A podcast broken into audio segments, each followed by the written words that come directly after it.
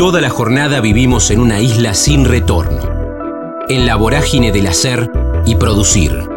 En el kilómetro cero del día tenemos más ganas de escuchar que de hablar. Ya fuimos patrios oyendo el himno. Ahora, animate a cruzar la frontera.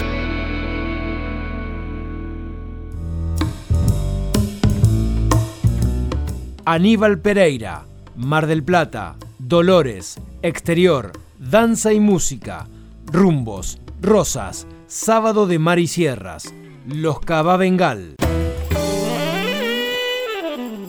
Estamos en la frontera, aquí en el aire de Radio Universidad de NM 1390, hacia buena parte de la provincia de Buenos Aires. También estamos hacia todo el mundo a través de la web en el www.radiouniversidad.unlp.edu.ar porque sentimos la radio en nuestros nuevos horarios en este mes de enero que estamos de manera vespertina en el aire de amplitud modulada de 16 a 17 transitando la cuarta temporada con Dieguito Carrera, con Juancito de Vega, con Juli Álvarez, con toda la banda que nos acompañan desde la primera temporada y también con el Puma Gaspari, que se encarga de la producción de notas. Tenemos la primera nota en piso en este año. Está Aníbal Pereira aquí en el amanecer de este almanaque 2020, músico aquí de la zona. Vamos a hacer un poco el recorrido de su vida. Aníbal, querido, ¿cómo andamos? Gracias por venir en enero. En enero uno está en patas y en la pileta y vos te viniste aquí hasta el Sergio Caracachov en el centro de la ciudad de La Plata. ¿Cómo andamos?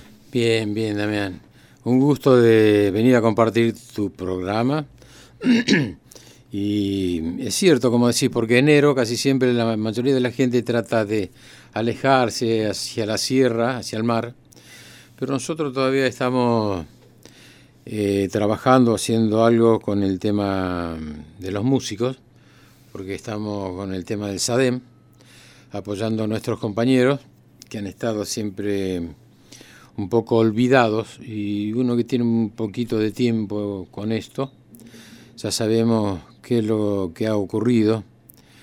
Y lamentablemente cuando se afecta a la música o al cantante o a los cantantes integrantes de grupos, creo que está afectando la cultura. Mm. Y durante mucho tiempo hemos trascendido esos malos momentos. Entonces queremos de alguna manera revertir. Los otros días tuvimos una reunión muy importante en Capital, a nivel nacional, y llegaron compañeros de, Tierra del Fuego y de, Misiones también. y nos decían que más o menos ocurre lo mismo. Hay en ciertos lugares que se aprecia y la gente necesita que estén apoyados de alguna manera. Pero no sé por qué esto, que se haga un costado, que esté olvidado, cuando en otros países, que más o menos yo he recorrido, es esencial que la cultura tenga un primer lugar. ¿Cuánto hace que estás eh, acompañando, porque tenés más tiempo, a, a, otros músicos olvidados? Que estás en SADEM. Bueno, con el tema del sader no hace mucho, pero yo comencé desde muy joven, primero con la danza y después con la música y el canto a los 11, 12 años. Y después, bueno, integrando determinados grupos. Fui músico de Hugo Díaz, el famoso Hugo Díaz de la armónica, que era un grosso importante. Estuve con el cuarteto de cuerdas para el folclore, con los nombradores, después afuera con los muchachos de los Cavabengal. Bueno, hemos, hemos creo que algunos festivales y algunos kilómetros hmm. hemos recorrido. Claro, muchos países. Por eso nos conocimos nosotros en, un club cuando hiciste algunas canciones y, siempre la idea es charlar. Primero la charla y después el recorrido artístico tuyo. Ahora, un poco recién respondías, decías recién 11 años. A mí siempre en la frontera me gusta ir al comienzo no cuando empezaste a estudiar o cuando empezaste a cantar. ¿Tenés en la cabeza, Aníbal, la, primera fotografía que a vos te vincula al arte? No sé, capaz que tenías 4 o 5 años delante del espejo, o cuando estabas en el colegio y la maestra dijo hay que hacer de Sarmiento, de Belgrano San Martín. ¿Cómo, ¿Cómo fue? Pero la primera fotografía mental, ¿eh? Claro, no, la fotografía papel. Claro, de los 4 o 5 años, por ejemplo, yo sabía que iba a estar conectado con la danza. Muy pequeño y en esa época, bueno, no tenía trascendencia con respecto a, los conceptos de los viejos, que eran muy, muy, muy familiar, Mm. todas las ideas, ellos no, no veían algo si podía tener un determinado proyecto para el futuro. Pero sí, sí tenían un poquito de condiciones, creo que posiblemente le dieran cierta importancia. Y después, bueno, vos lo ibas manifestando a través de lo que hacías. Porque tus viejos, ¿qué hacían, Aníbal? Y bueno, por ejemplo, mi madre tocaba la guitarra y cantaba. Mirá. Y a mi viejo le gustaba bailar, bailaba muy bien. O sea que por lo menos la atmósfera... Mi abuelo, eh, vengo de mi abuelo. Sí. Mi abuelo también. Un día tenía casi... ¿Tu abuelo argentino? Sí, sí, de apellido Rosas. Por eso a veces yo he actuado con el nombre de Aníbal Pereira Rosas. no sé por qué era a través del apellido que tenía el significado, ¿no? O a través de mm, en una manera de recordar a mi madre. Y mi abuelo a veces me decía, yo cuando era adolescente, de que a él le gustaba tocar la guitarra. No tenía idea ni de las notas ni nada, ¿no? Pero siempre por oído. De cómo se acostumbraba en determinados momentos y en el campo cuando hacían ciertos ritmos, ¿no?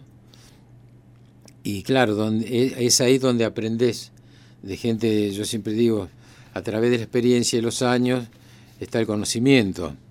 Y mi abuelo lo tenía. ¿Te, te acordás? eh, la- a ver, primero, cuando, empezaste a, a cantar y a tocar la guitarra, Sí. ¿te, te vieron ahí, te vieron tus, tus viejos, tu abuelo o, o no llegó a verte tu abuelo?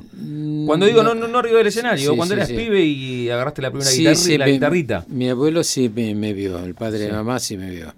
Y le gustó. ¿Qué hiciste? ¿Te acordás la primera canción que tocaste no? Le canté una milonga. Mirá, una milonga surera. Porque él me pasaba algunos estilos y le, creo que le hice un estilo también. Y se puso contento. ¿dónde era eso acá? En Dolores. En Dolores, Acá en la provincia de Buenos Aires. Sí. Porque- ¿Porque vos sos nacido ahí? No, en Mar del Plata. Ah, vos sos marplatense. Mar del Plata. Y mi abuelo tenía mucho campo. Tenía 800 y pico, casi en 890 hectáreas de campo ahí. Entonces, claro, estaba muy ligado a la gente de, Sí. de- de- de lo tradicionalista y aquello que venían con ganas de hacer cosas. Y el día que me había pasado, porque tenía un poco de eh, facilidad con respecto a sacar algo, Sí. y me gustó una milonga y un estilo. Y ese día no hice el estilo, hice la milonga. ¿Pero ¿Te acordás cuál era la milonga? Porque vos tenés acá, mira, voy a, voy a contar, Sí. tenés algunas, algunas canciones que ahora Aníbal trajo la guitarra y, Claro. y nos va a compartir en este fin de semana en el aire de Radio Universidad, aquí en la frontera, transitando la cuarta temporada, está en el estudio. Y, ¿Pero te acordás el nombre? No, no para que la interprete, pero ¿te acordás cuál era? No. No recuerdo, no, pasaron muchos años. ¿Cuánto pasaron? Tampoco, tampoco tenés tantos. Y más de 60 Uh. años pasaron. Más de 60 años. Sí. Y ahí empezaste, y ahí empezaste. ¿Te acompañaron empecé- siempre tus viejos con el tema de la música? Porque la música tiene música... Mi, viejo era Sí. el que nos acompañaba más.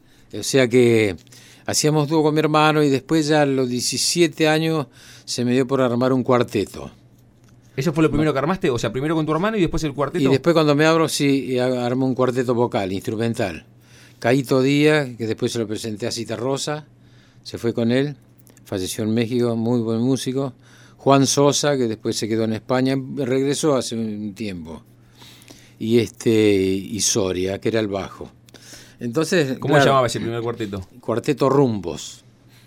Entonces, claro, había unas críticas importantes con respecto a lo que hacíamos, porque habíamos salido de lo tradicional. Entonces estaba muy, ya venía con mu- mucha publicidad en todas partes, los fronterizos, los chalchaleros. Entonces todo el, el 90 o el 100% estaban enganchados con ellos. Y yo los había escuchado, pero bueno, al principio más o menos, pero viste cuando no, no te aferrás con todo y, te, y sale el fanatismo de por medio para decir esto es lo que tiene importancia para mí. No, me dio como lo dejé a un lado. Y los otros tres muchachos estaban más o menos en la misma. O sea, había una frecuencia musical y de un sentido distinto a hacer las cosas. Y yo le dije, mira, vamos a hacer, vamos a sacar a hacer distinto de lo que hacen los demás. Porque los demás eran, por ejemplo, cuatro voces, una primera, segunda, tercera y una octava. Entonces digo yo, nos vamos a hacer primera, segunda, tercera y cuarta voz. Que para algunos era un poco difícil y a mí no me resultaba difícil. Al contrario, me daba más fuerza, más ganas de continuar porque sonaba... Y un día, un día cuando terminamos de actuar, en- recuerdo en el Hotel Dorá, allá en Mar del Plata, siempre aparece un lugar que es de recalada donde vos terminás y te encontrás con todos los amigos. Un tercer tiempo. Exacto. Y ahí vienen los encuentros, llegaban los tres para el folclore, bueno, infinidad de amigos. Daniel Reguera, el autor de tantos temas. Y Alberto Agesta, que era muy buen compositor, estaba en ese momento, no sabíamos que existía ese, gran músico. Y él nos había ido a ver actuar a ese lugar. Y cuando nos encontró, este, nos invitaron, bueno, hicimos un par de temas y nos invita a la mesa. Dice, muchacho, dice, qué linda onda la de ustedes, qué moderno. Y se parece tipo americano, como si hicieran jazz. Y claro, no sabes quién es esa persona que te está hablando y que te esté admirando y te esté... Eh, o sea, que las críticas, las críticas que sean tan, tan elevadas, porque quedó... Dice, qué moderno lo que hacen ustedes distinto. No, no, no, no hasta si yo estoy seguro, me decía, si yo le pregunto a uno de los muchachos acá, les va a llamar la atención y va a decir, ¿por qué es esto? Claro, porque el, acostumbrarte a hacer lo tradicional y no salir de lo tradicional, después cuando aparece algo así, o te ven raro, claro. o es, eh, estaba precisamente para eh, que el comentario no fuera tan este, ilustrativo y, de admirar como algo bueno, lindo. Eso, fue lo primero que hiciste ya. ¿Eso, era, ¿Eso fue en Mar del Plata? en el Mar del Plata, con el cuarteto. Y hacíamos todos los sábados, eh, Canal 8, un programa que se llamaba Sábado de Mar y Sierra, con Marquesini. Jorge Marquesini. Marquesini fue integrante de Marquesini, Balá y Locati, un trío tenían. Y después eh, se radicó allá y tenía un programa que tenía mucha audiencia. Y bueno, nosotros éramos de todos los sábados. ¿no? Tengo, tengo, tengo más preguntas para Aníbal Pereira que nos acompaña aquí en la frontera, transitando el comienzo de la cuarta temporada en el aire de Radio Universidad. Pero ya que trajiste la guitarra, ¿querés hacer una? Tengo otras, ¿eh? que no tienen que ver con la música, tienen que ver con tu vida. y, trajiste todo el instrumental. Te vamos a escuchar. Sí, algo, algo. Vamos a ver si podemos hacer, poder eh, cantar, porque por el clima, viste que es más o menos te afecta. Un par de estrofas, si no sé. ¿eh? Este, esta es una canción que muy linda, nos gusta a nosotros, tanto a, Graciela y a mí también. Un gran poeta y un gran amigo que yo admiré siempre y lo sigo admirando, que se llama Ramón Ayala. Creo que eh, tiene un lugar muy importante dentro de la poesía y la música de nuestro país. Y este es un tema que lo he hecho hace un tiempo y mira, no, lo, no todavía tengo que tener la letra porque lógicamente eh, el tiempo a veces que es tan necesario para que lo lleves a cabo y poder eh, volcarte a esto no lo hago. Pero vamos a ver si sale. Eh, se llama Posadeña, Posadeña Linda.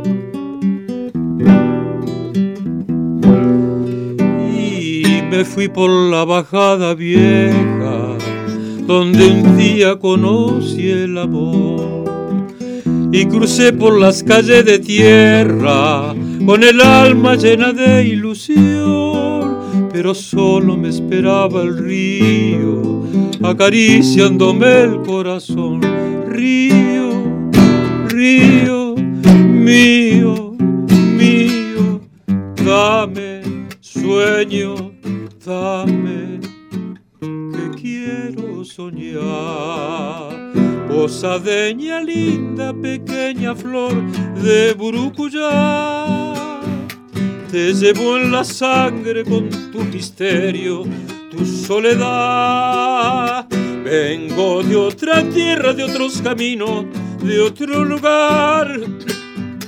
A buscar tu lumbre, tus ojos claros, tu palpitar.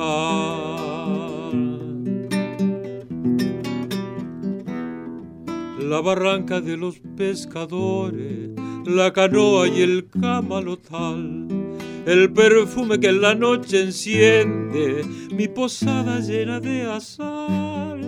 Todo, todo vuelve con tu imagen y la tierra comienza a cantar. Río, río, mío, mío, dame sueño, dame que quiero soñar. Posadeña linda, pequeña flor de Burucuyá, te llevo en la sangre con tu misterio, tu soledad. Vengo de otra tierra, de otros caminos, de otro lugar. A buscar tu lumbre, tus ojos claros, tu palpitar. Río, río, mío, dame sueño, dame que quiero soñar que tiene mi tierra rojas, que en todas partes te llevo, que por más que ande caminos, me sigues con tu misterio. Que tiene mi tierra roja con tus noches embrujada, tus grises, tus mujeres, cerro azul y candelaria. El grito de los hacheros brotando por las picadas, que tiene mi tierra rojas, que me va doliendo el alma Osadeña linda, pequeña flor de brucuyá, te llevo en la sangre con tu misterio, tu soledad. Vengo de otra tierra, de otros caminos, de otro lugar, a buscar tu lumbre, tus ojos claros, tu palpitar.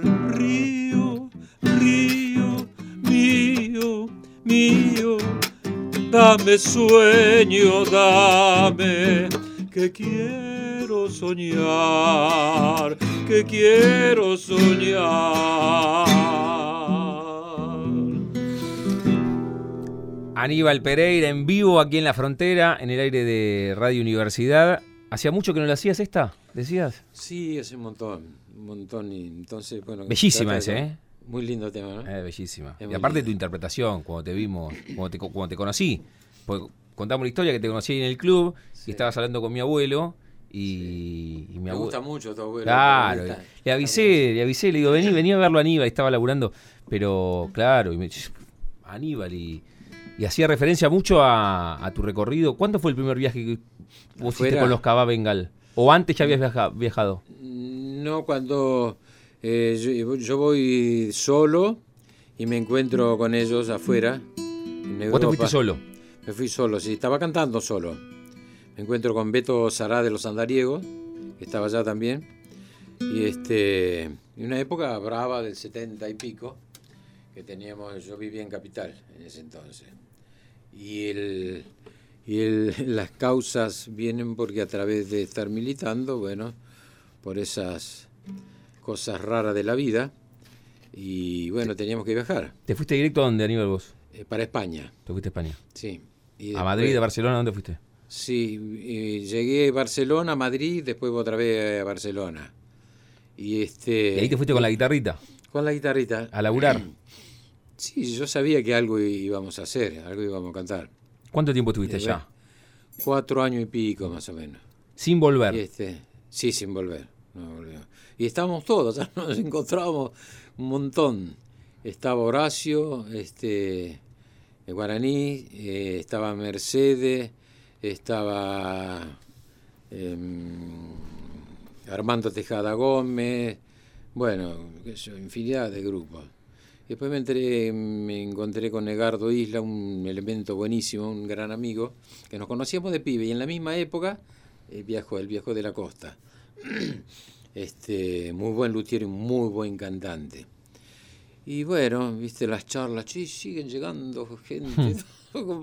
claro, pensábamos que era parecido o que era más o menos igual. No era ni parecido ni igual el ritmo de trabajo.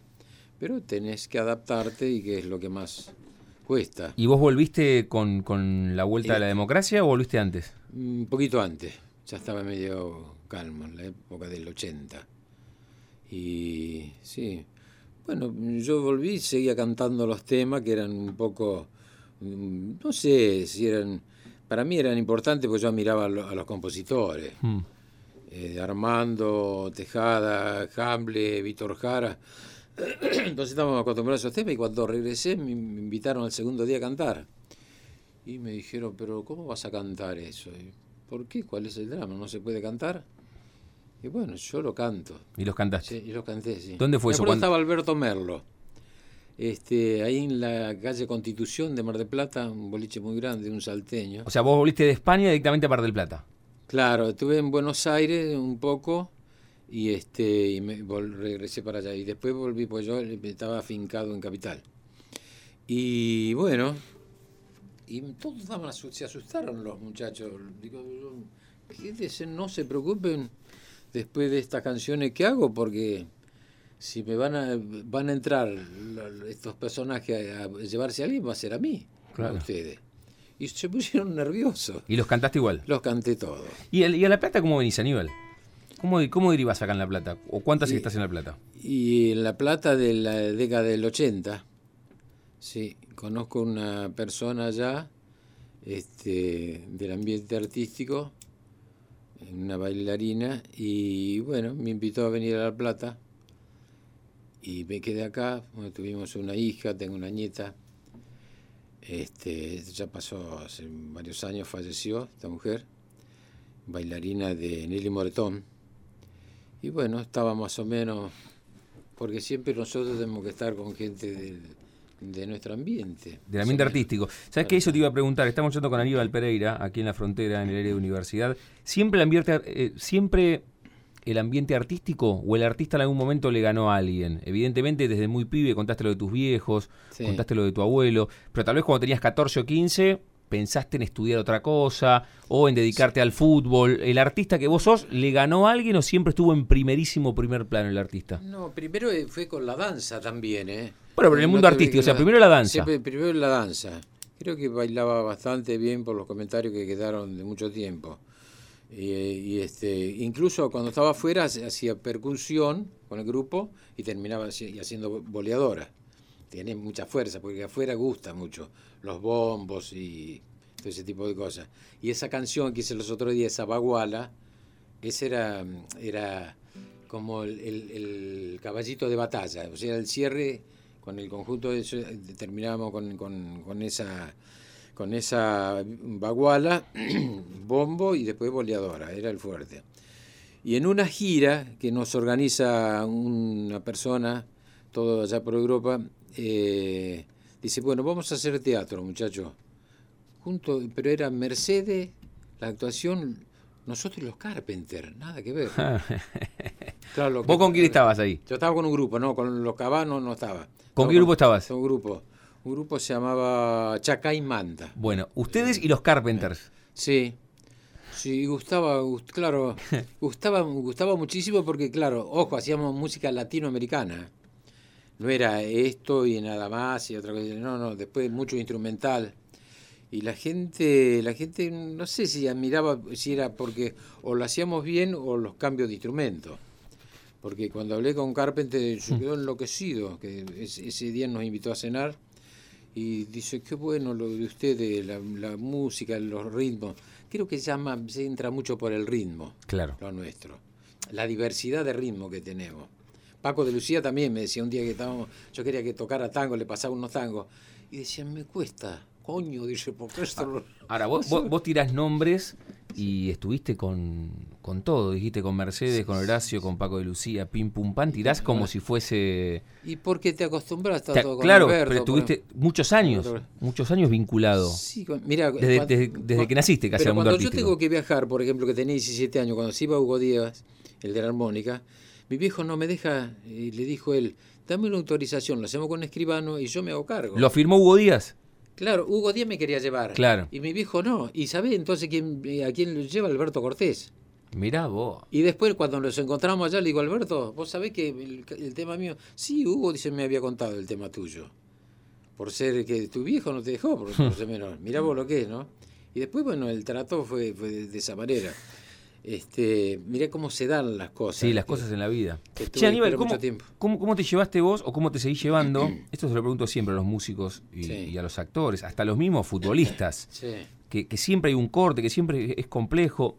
No sé, los arquitectos, los ingenieros, sí. los abogados no tienen pleno empleo, pero estudian 5 o 6 años, terminan y, y tienen laburo. sí. En el caso de ustedes, los músicos, los actores, reitero, los futbolistas, ¿Cuántos entrenan en la novena y cuántos llegan a primera?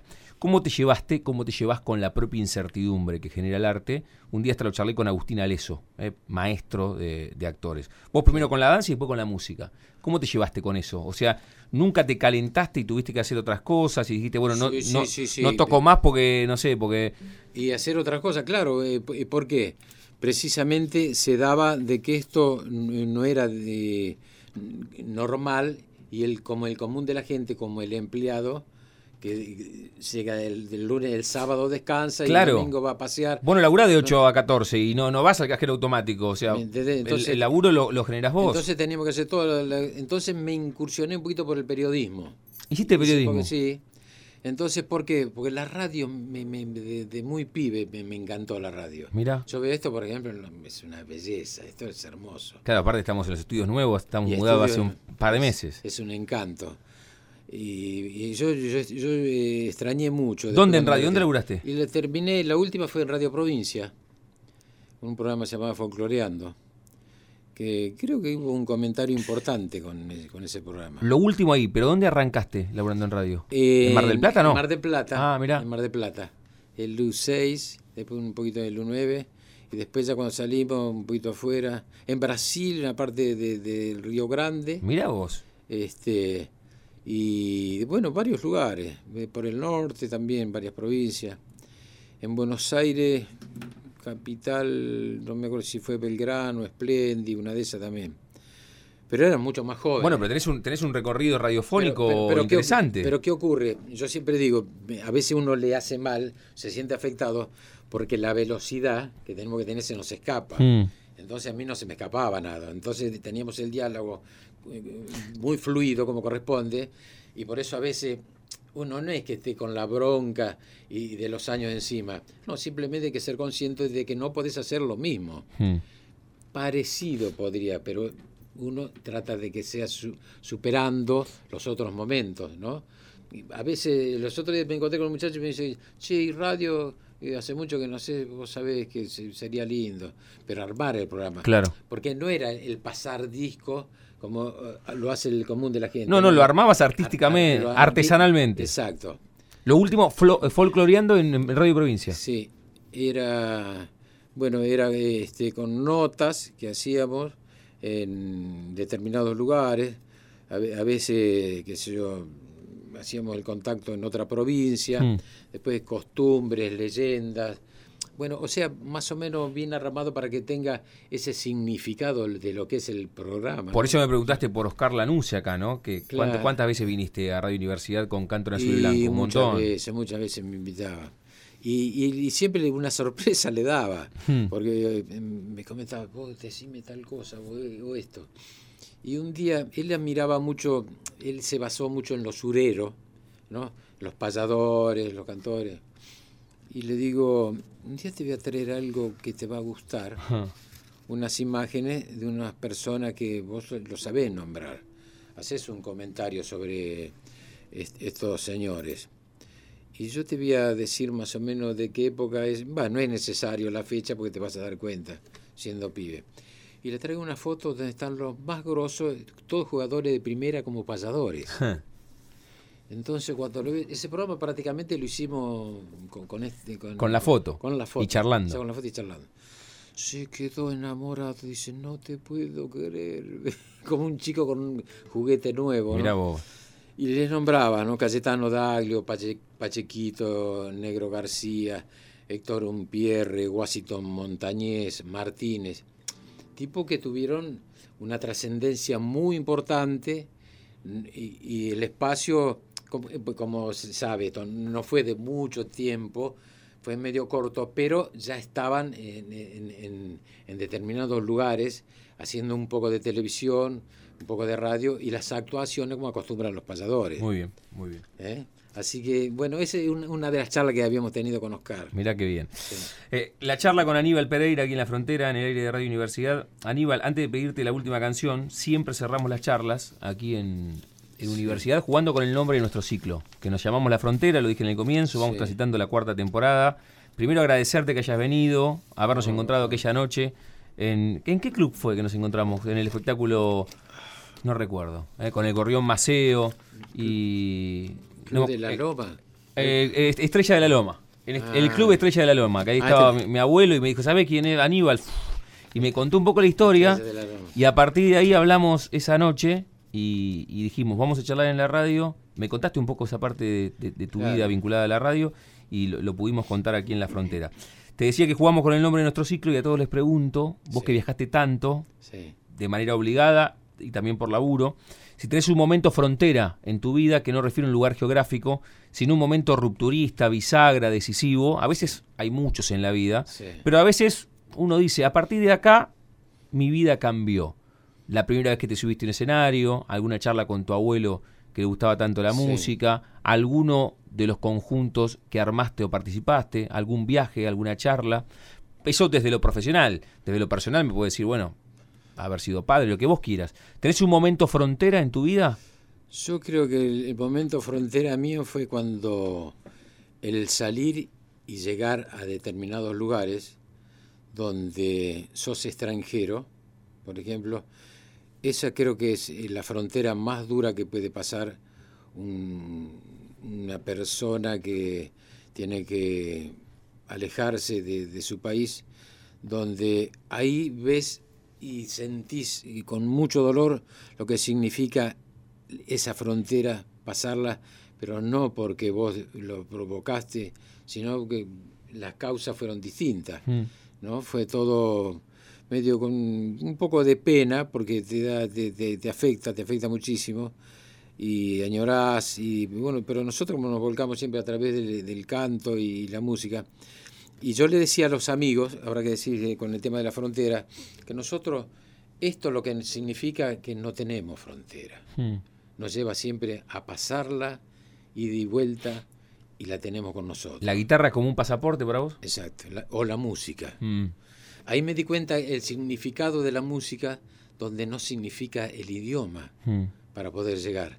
Entonces la frontera, cuando íbamos pasando de un lugar a otro, hasta yo estuve en, en con lugares con árabe cantando. Uno solo entendía español y los otros se quedaban. Le, le pregunté, ¿qué le pasa a tus amigos? Quedaron encantados, me dijo. Qué bueno eso que decís, y, y- y bien, con, con tus palabras, esto de cómo te puede llegar a emocionar una melodía sin entender la letra. Esto que está Exacto, diciendo, ¿no? exacto. O sea, la música como, como idioma universal y, y- y esas emociones que vos transmitís a través de tu canto, no solamente con la letra, sino con la interpretación y con, Claro, con la melodía. Claro, entonces te admira, o bueno, te cuento en algo muy personal, el, el admirarte porque en casi todas partes eh, el, el español, hay lugares que no, no, no llega. Entonces era por la melodía o por los instrumentos y la trascendencia que tenía. Y después te lo hacían te lo hacían eh, re- revivir esas, esas personas, como yo- yo hablé con este tipo, digo yo, pero ninguno habla español, y es un grupo grande, no, dice, pero están enloquecidos. Qué bárbaro. Digo yo, pero que es la melodía. Digo, mirá lo que es esa frontera, ¿no? Eh, pasamos la frontera, llegamos a nivel, a nivel humano a pisar esa frontera, pero la música trascendió. La charla con Aníbal Pereira, que vino hasta la radio, aquí al nuevo edificio, en realidad los nuevos estudios en el edificio Sergio Kargachov, aquí en 48 entre 6 y 7, transitando en este primer fin de semana de enero en nuestro nuevo horario, aquí en la frontera, ya volveremos los martes y los jueves a la medianoche, pero todo enero estaremos sábados y domingos de 16 a 17. Cuando hablamos con músicos, lo hacemos por teléfono o están aquí, les pedimos una canción para cerrar. Cuando hablamos con músicos por teléfono, les pedimos y vamos al disco y lo ponemos. Te tenemos en vivo. Hacemos una más con Aníbal Bueno. Pereira aquí en la frontera. Bueno, cómo no, Damián. Vamos a hacer un tema.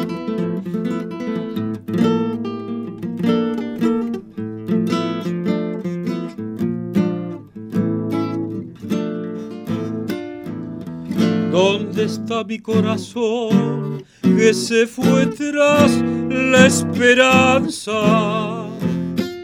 Tengo miedo que la noche me deje también sin alma. Tengo miedo que la noche me deje también sin alma. ¿Dónde está la palomita que al amanecer lloraba? se fue muy lejos llevando sobre mi pecho tus lágrimas. Se fue muy lejos llevando sobre mi pecho sus lágrimas. Cuando se abandona el pago y se empieza a repechar, tira el caballo adelante y el alma para atrás. Tira el caballo adelante y el alma tira para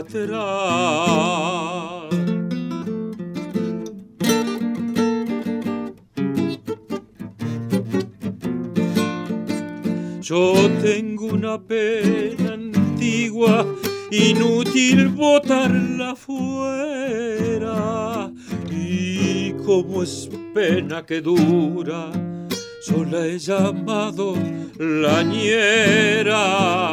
Y como es pena que dura, sola he llamado la ñera.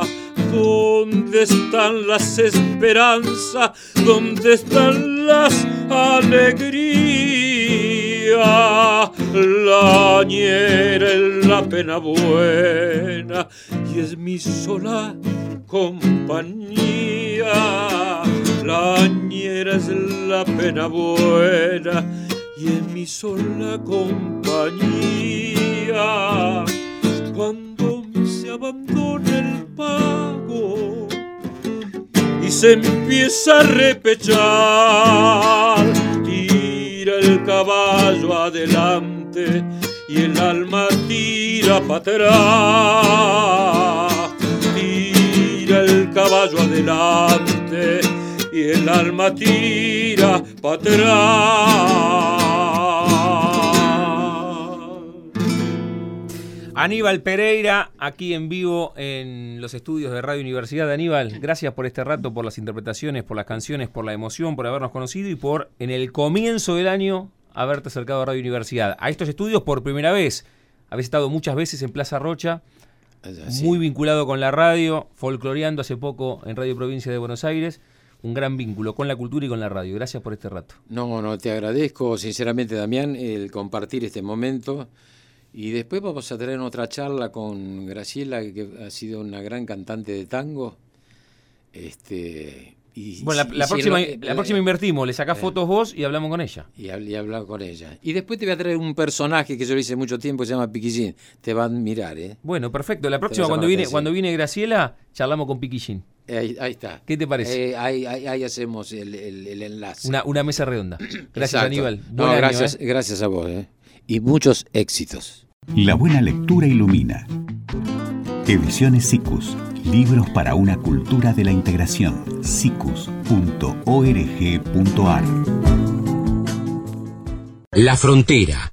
El refugio de los que se animan a cruzar. Octavio Virocho. Oki Suruba. Vieja melómana. Viajes. Nacer todos los días. La hija de la lágrima. De la armónica al bajo. Kamikaze. Básquet. Libertad. Estamos en la frontera, aquí en el aire de Radio Universidad en AM 1390, hacia buena parte de la provincia de Buenos Aires. También estamos hacia todo el mundo a través de la web en el www.radiouniversidad.unlp.edu.ar porque sentimos la radio comenzando esta cuarta temporada de la frontera, este ciclo de entrevistas que además ustedes pueden encontrar en cualquier momento, en cualquier horario, mucho más en periodos estivales y además cada una de nuestras historias las pueden buscar a través de Mixcloud o de Spotify, cada una de las conversaciones que tenemos en el aire de AM1390. En este caso, para hablar con Oki, con Octavio Virocho, es uno de los integrantes de Surubo, una banda amiga. En algún momento cuando hacíamos Sin Retorno, un programa a la tarde con Mario Arteca, nos hicieron la cortina. Bueno, así que para hablar un poco de su recorrido musical y también de la banda. Oki, ¿cómo andamos? Feliz comienzo de año, ¿todo bien? Hola gente, ¿cómo anda Dani? Feliz año para ustedes, todo bien, acá recuperándonos de, las fiestas y de todo lo que ingerimos. Viste, viste los, los primeros días como que estás perdido en la semana, no sabes muy bien qué día es. La verdad que la verdad que sí estoy como en un lunes raro para mí. No, no, estoy muy, muy, muy ubicado en tiempo y espacio, pero bueno, el sábado se, aproxima por suerte. Bueno, a ver, e, e, es, tan importante Suruba en, en la banda de ustedes que yo ahí buscaba, te buscaba antes de llamarte en redes sociales, más allá de, tener una relación vía WhatsApp y, de haber, eh, eh, bueno, compartido varios momentos en estudios de radio, que tus nombres en redes están vinculados con la banda, con Suruba. ¿Cuánto hace laburando con Suruba? Yo, con mi primo conmigo, que es cantante, desde hace muchísimos años. Pero bueno, lo que es el proyecto más actual de la banda, viste, cuando se puso un poquito más profesional la cosa, desde el 2013, 2014. Y sí, básicamente yo las redes sociales las uso para la banda porque no soy muy amigo de ellas, pero bueno, lo que es eh, Facebook e Instagram estoy así, con el, con el Oki Suruga. Bueno, por eso, por eso marcaba, ¿no? Muy, muy, muy presente. ¿Usás, usás para eso las redes casi, casi para, para mostrar todo el laburo de ustedes? Sí, sí, sí, es para promocionar, viste, para que la gente nos conozca. Así que básicamente está apuntado sobre todo a mi perfil más musical que, la cuestión privada, que también la uso, pero bueno, no, no tengo el hábito, el hábito. Este, soy de una generación donde estoy recién con esto, como que crecimos con esto, pero medio como conociéndonos de a poco. A ver, como estamos en el comienzo del 2020, te pregunto, antes de saber qué se viene en este nuevo calendario, en este nuevo almanaque, eh, un balance de lo que fue el año de Suruba, el 2019. Bien, bien. Fue un año, un año lindo. Por suerte tuvimos la posibilidad de algo que siempre nos gustó, que fue girar. Hemos tocado en muchos lugares. Arrancamos tocando en, en Entre Ríos. Fuimos dos veces a Gualeguaychú, a Victoria. La verdad que nos encontró con la, la, fecha más linda que fue ir a Mendoza, que fue como nuestra salida más, más lejana de la ciudad. Y fue una experiencia única. La verdad que somos músicos amateurs, le metemos mucho remo y de repente estábamos en un avión con nuestro estuche, con el bajo metido ahí, como si fuésemos unas estrellas, en hoteles y teatros y luces y entrevistas. La verdad tuvimos un roce así aproximado a lo que sería el profesionalismo y, fue una linda experiencia, sobre todo muchas horas de banda, muchas horas de ruta, donde ahí se, se, afianza más el grupo humano, ¿viste? y empezamos con las ideas y, y a, pesar de haber estado muchas horas juntos, eh, tenemos muchas ganas de estar juntos, así que en ese sentido fue muy positivo. Y después de la parte artística también nos, nos enfocamos más a crear, a, empezar a crear canciones nuevas, a, lo que a proyectar lo que es el 2020, ¿no? Con, nuevo material, dejando un poquito atrás Ojos al Día, que es el último disco. Bueno, a ver, vamos por eso, porque la segunda parte era que se viene para este 2020. También con esa lógica, como recién hablábamos de tus redes sociales, hoy existe esto de presentar eh, temas ¿no? en, las redes y, ponerle mucho a ese tema, desde lo estético, con un videoclip, o sea... hoy, sí. sí, hoy, hoy lo, que es el mercado cambió, eh, así que nos estamos adaptando y ya esperar dos años como se esperaba antes para sacar un disco es una locura porque hoy es todo rápido, todo va, va veloz y nosotros nos adaptamos, entonces la idea siempre es sacar es estar todo el tiempo sacando novedades. Eh, tema, videoclip, tema, videoclip. La idea es cada dos o tres meses presentar un single y darle con todo, con una estética nueva, con como empezar a... Es como volver a, nacer todos los días. En vez de esperar un disco nuevo como para, para sacar, hacer un cambio, no. Acá cada vez que arrancamos con un tema, vamos a hacer, a buscar el, cambio ese. Bien. ¿Y, ¿Y, se adaptaron bien en, en esa nueva lógica que, que impone en el tema de las redes sociales, lo charlaron entre ustedes, costó sí, está, mucho. Está todo, está todo pensado, está todo pensado. Estamos trabajando con, con un manager que tiene 20 años, que está en una agencia de, marketing, está medio empapado con el tema de las redes, y bueno, también es, son los colegas, viste, que vamos hablando y vamos, vamos entendiendo cómo, cómo va funcionando la industria. Y la verdad que está bueno porque en cierta forma no estás tanto tiempo afuera del estudio entonces tenés, tenés más horas de vuelo, sería como estás todo el tiempo eh, en lo que es la preproducción y estás todo el tiempo evolucionando, que antes era como, bueno, dos años con el disco, lo presentás, lo tocas, tocas, tocas, tocas, y después eh, y después recién en dos años te, metes, volvés a meter en un estudio. Así que este, este ejercicio es, es bastante entretenido en este, en este plano. Estamos hablando con, con Oki, con Octavio Virocho, uno de los integrantes de, de Suruba, planificando este este 2020. Saco un toque, o, salimos un toque de, de Suruba. Siempre pregunto, Oki, si vos tenés, o sea, muchos años laburando con Suruba, casi toda la vida con tu primo Nico, Porelo. ¿Tenés la primera foto mental, no la, fotografía papel, que te vincula a la música, que te vincula al arte? ¿Cómo fue? ¿Había un instrumento en tu casa? ¿Fue por tu primo? ¿En el colegio dijeron que, había que hacer algún acto y, levantaste la mano? ¿Cómo te metiste en el mundo artístico? Oh, bueno, vamos a usar un poco la memoria. Yo lo que, lo que sí estoy seguro que en mi casa se escucha música porque mi vieja es una melómana, adicta a la compra de discos y en un momento estábamos en los, antes de que empiece el tema de lo digital, estábamos en los 2000, 2000 discos. O sea, era una, una locura. De hecho, habíamos armado un mueble para, para ubicar los compacts y así que siempre se escuchó música. Tengo recuerdos de mi abuelo de Córdoba, que mi vieja es cordobesa, de mi abuelo de Córdoba sentado en su sillón, en su equipo de música, escuchando música clásica, explotando los parlantes, temblaba la, los vidrios, y eso se replicó en mi casa con mi vieja, y hoy en día yo soy el boludo que está sentado enfrente del equipo de música, escuchando música como una terapia. Así que mis comienzos son así, son, me acuerdo de escuchar a eh, Barcelona de Freddie Mercury con, con Montserrat Caballero, que era un tema que mi vieja lo ponía al palo y bueno, esos son mis recuerdos del inicio y con una con múltiples bandas, porque mi vieja escuchaba cualquier cosa. Bien, ¿y, y, el, primer disco que, sí, que vos compraste? El primer disco que yo compré es La hija de la lágrima de Charlie García. Mira vos. Que es un disco, primero que es hermoso, es un discazo de Charlie y después tiene una, una, cuestión estética que era hermosa. Y nada, fue fue como raro pedir para, no sé si fue un cumpleaños o una Navidad, quiero un disco de Charlie García.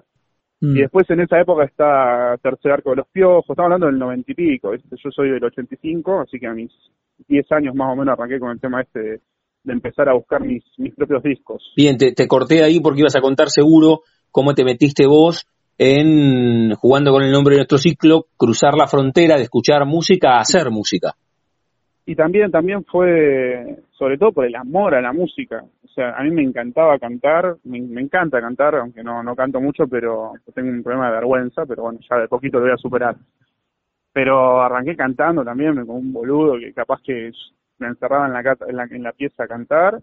Después me compré una armónica, ahí investigué un poquito la música con el tema de los piojos, viste que estábamos en la época, en la época piojosa pleno. Y después, eh, un día me dijeron comprate un bajo y, armemos una banda y así fue. Una banda de garage, una banda de amigos de la secundaria que en vez de, ir a jugar al fútbol, me echábamos entre la pelota de fútbol y los ensayos. Pero fue muy, muy, muy de casualidad, sobre todo por el amor a la música, a, los músicos y a, la gente. La idea era, era hacer esas canciones que escuchábamos y nos, nos, gustaban tanto, ¿no? Así que más o menos fue por ese lado. ¿Cómo se llamaba esa primera banda de garage, Oki? ¿O no tiene nombre? Eh, la primera banda era Kamikazes, que, que fue, ese, quiera sonar, es el inicio de Suruba, pero bueno, es increíblemente terminamos siendo Suruba, pero estaba Nico metido. Mm. Así que se podría decir que el, origen es, un, es Kamikazes. Bien, bien. Pero bueno, era todo muy amateur, todo muy, muy, muy amigos de la escuela y poco, poco, poco musical era todo. Cheoki, ¿y el, músico en algún momento compitió contra alguien? Eh, no sé, vos decías, bueno, en vez de jugar al fútbol o intercambiábamos entre la pelota y el ensayo. O sea, te, te abdujo como un plato volador la música, pero en algún momento la música en cuanto a placer, ¿eh? ¿Compitió contra alguien? O sea, te, te, hubiese gustado jugar al fútbol, seguir alguna carrera universitaria o siempre tuviste claro que te gustaba la música?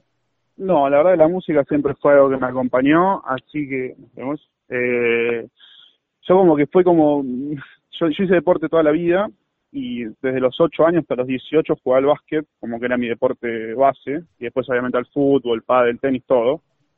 Pero bueno, empecé en la adolescencia, con la noche, con la, la, música, la y como que ahí empecé a, mutar entre, entre el deportista y el músico, hasta que un momento la música le ganó, le ganó al deporte y, hoy ya lamentablemente estoy retirado del deporte totalmente por una cuestión de una lesión básicamente, si no me encanta también, es algo que el deporte, el fútbol me, apasiona tanto como la música, pero bueno, la música, yo siempre digo que hay algo que en la vida te mantiene feliz, que son las pasiones. Y el, la diferencia entre el deporte y la música, que la fecha de caducación, no sé qué, es, es más más longeva, así que por suerte voy a poder hacer música durante muchos años, cosa que el deporte lamentablemente ya, ya no puedo hacerlo más. La música es una de, tus pasiones o la gran pasión de tu vida. Estamos hablando con Octavio Virocho, con Oski, con, Oki y de, Surúa. Bueno, contaba un poco el recorrido. Toca el Vasco, ya está planificando el, el 2020. ¿Cómo te llevas o ni siquiera te lo planteas el tema de incertidumbre propia que genera el arte? Esto que vos decías hace un rato con esta anécdota de haber viajado en avión, de sentirte un poco profesional de la música. La incertidumbre de eh, cuándo, sacamos el disco o cuándo vamos a, a, dedicarnos 100% a esto, o ya esas preguntas no te las haces, si te las haces, la propia incertidumbre que genera el arte, ¿cómo, cómo, cómo te llevas con eso? Mira, Dami, hoy, hoy en día, después de muchos procesos, de mucho, muchas charlas y todo, lo tomamos de una manera muy relajada, de disfrutar el momento, de proyectar siempre en, en crear música, no en, en buscar el éxito, buscar el hit o buscar eso, eso que nos, nos permita dedicarnos 100% a la música, porque francamente es muy difícil. Volviendo haciendo también la comparación con el deporte, vos sabés si a los 17 años no tenés, no llegaste a primera, empezás a buscar otro horizonte. La música no tiene eso, la música puede llegar en cualquier momento. Entonces que lo hacemos totalmente relajados, sin pensar en, en, lo que viene y que nos sorprenda. Eso es básicamente como para, para evitar la frustración, ¿viste? Porque no depende muchas muchas veces no depende de nosotros depende más de la suerte y que, que, funcione y que, la gente te, te, compre no así que lo, lo vimos bastante relajado ese, Bien, pero pero decías después de, de, algunos procesos que seguramente tuvieron que no sé afrontar de manera grupal pero también individual charlando con el espejo no vos mismo decir che más relajado hacer lo que te apasiona te gusta sin sin la necesidad de justamente eso de vender cuántos discos. O sea, tú, claro la verdad que yo, yo particularmente en mi vida profesional laboral eh, resigno mucho para acomodar mi parte de, músico, ¿no? Yo si tengo que me dan un trabajo, me piden, te venía a trabajar, tiene que ser en los horarios donde yo no ensayo, los fines de semana toco, entonces en un momento decís, bueno, pero estoy resignando quizás un mejor trabajo, pero bueno, hoy apuesto a, a que la música, darle espacio a la música.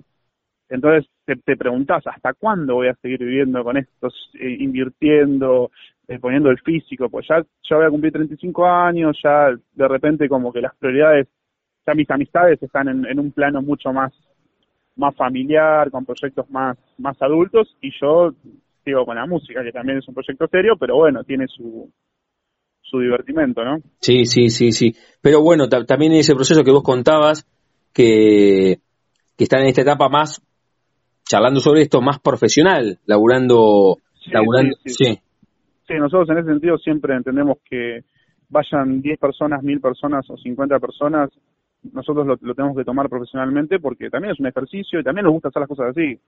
A mí me gusta, me gusta que si saco algo que la gente diga que está bien hecho, no, no, no dejamos nada, intentamos que todos los detalles estén, estén pensados. Pero bueno, después está la, la, la otra parte que es, vivir y juntar plata para, para, la olla, ¿no? Sí, sí, obvio. Toda la vida entonces, Oki con, con Nico, con, con Nico sí. el cantante de Suruba, o sea, siempre que te subiste en escenario fue con Nico.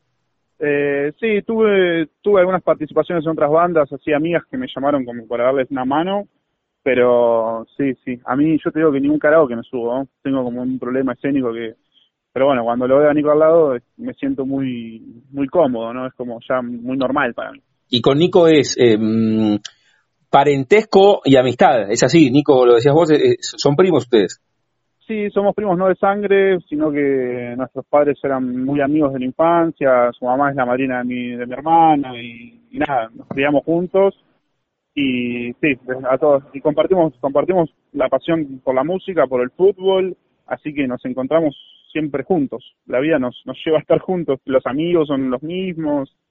Así que sí, Nico es, es mi, mi compadre. Sí, sí, sí, claro. Porque además cuando decís comparten las pasiones, porque podrían compartir el fútbol, pero no el cuadro, y son, son hinchas de gimnasia ambos. Sí, es que básicamente soy hincha de gimnasia culpa de mi tío, que es el papá de Nico, mi papocho, que porque mi hijo es estudiantes. Así que yo si la, lógica hubiese dicho que yo tendría que ser estudiante, pero el que me llevó a la cancha fue él y me ganó. Ah, mira. Le, ganó, a mi viejo en realidad. Que mi viejo no es futbolero. Esta historia no la sabía, mirá, o sea que por, por, Nico, por el cantante de Suruba, sos tripero. Sí, y, mi hermana, mi hermana es también enferma de gimnasia como yo, su marido es enfermo de estudiantes, y todo es culpa de mi tío. Qué bárbaro. Así que estamos ahí en unos dilemas con mis sobrinos, sobre todo, pero bueno, yo intento tomármelo lo más serio posible, pero me, me cuesta. Todavía Eso todavía no lo puedo manejar. Oki, a ver, ¿cómo eh, tenemos alguna fecha ya para este comienzo de 2020 todavía no laburando en las redes? ¿Cómo, cómo los encontramos en las redes a, a Suruba? Eh, en Suruba, en Suruba Oficial, en Facebook, Instagram, Twitter, en todos lados estamos ahí como Suruba Oficial. Eh, ya el fin de semana nos vamos, arrancamos con todo, nos vamos a... El sábado tocamos en Claromecó y el domingo en González Chávez, en el festival de un festival provincial muy lindo. Así que arrancamos con todo y en febrero nos metemos a, a la producción de un tema nuevo, de un single, que lo vamos a hacer con el sapo Martín Casado, el baterista Grisando el Testimonio, que va a ser eh, sobre todo con una búsqueda, una búsqueda sonora, ¿viste? Estamos intentando meternos en un, en un mundo más más moderno, ¿viste? Con sonidos, con maquinola, y bueno, pensamos que el sapo nos puede orientar bastante Así que estamos, esta, esto está planeado hace meses y bueno, el 2020 viste que querés arrancar con algo y nosotros ya esto lo tenemos definido y nos agarra, no, no, no paramos básicamente. paramos solamente para, para brindar en la fiesta y ya hoy ensayamos, mañana ensayamos, el sábado viajamos, volvemos el lunes y nos metemos a preproducir y a sacar el disco, a grabar el videoclip y para adelante. Entonces, el sábado 4 en eh, Claromecoy, el 5 en González Chávez, ¿es así? Así es, así es, exactamente. Muy bien, Suruba entonces comienza el 2020 girando, como charlamos en el comienzo de la charla, que les dejó también el comienzo del 2019 los viajes a Gualeguaychú, a Mendoza, y que eso fue también parte del aprendizaje. Ok, cerramos cada una de las charlas aquí en la frontera, jugando con el nombre de nuestro ciclo, y a todos les pregunto si tienen un momento frontera en sus vidas que no refiere a un lugar geográfico, sino un momento rupturista, bisagra, decisivo en tu vida, que cruzaste determinada circunstancia y te convertiste en quien sos. Puede ser desde lo personal, puede ser desde lo profesional, no sé, haberte comprado esa primera armónica, el disco La hija de la lágrima, la primera vez que te subiste a un escenario, la relación con Nico y a partir de ahí la música, algún viaje, este viaje a Mendoza.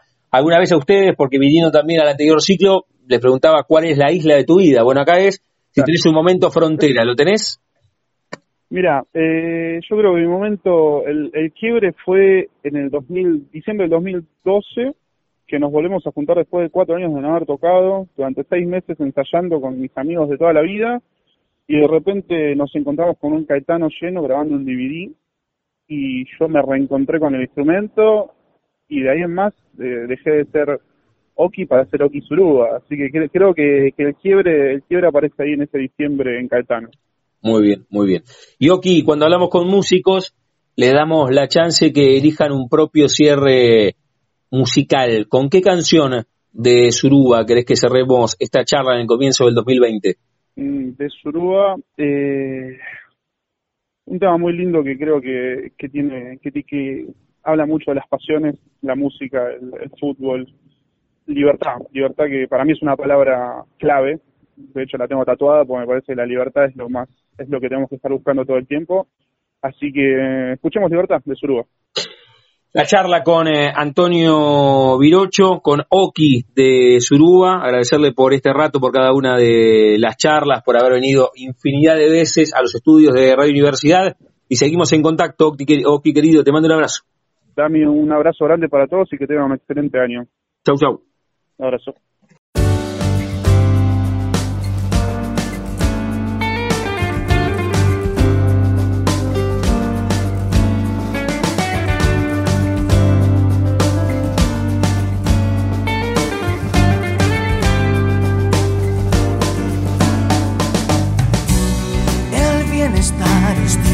Transparente.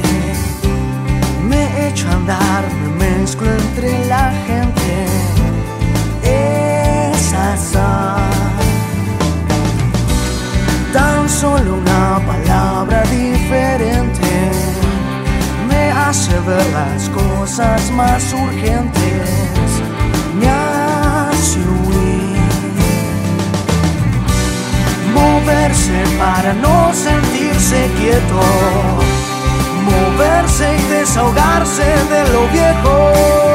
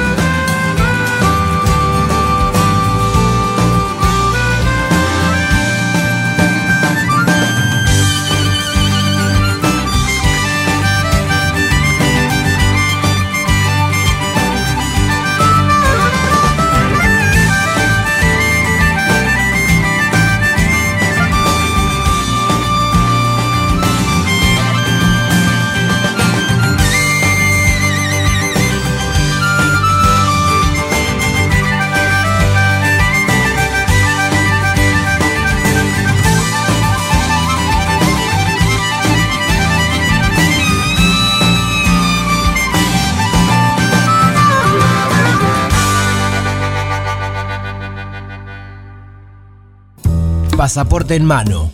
Noctámbulos con la radio abajo de la almohada. Equilibristas entre el ayer y la ilusión de mañana. Somos La Frontera. Idea y conducción, Damián Zárate. Idea y colaboraciones, Julián Álvarez. Producción de notas, Puma Gaspari. Edición y postproducción, Juan de Vega. Idea sonora, voz y edición, Diego Carrera. Voz artística, Pablo Dupuy.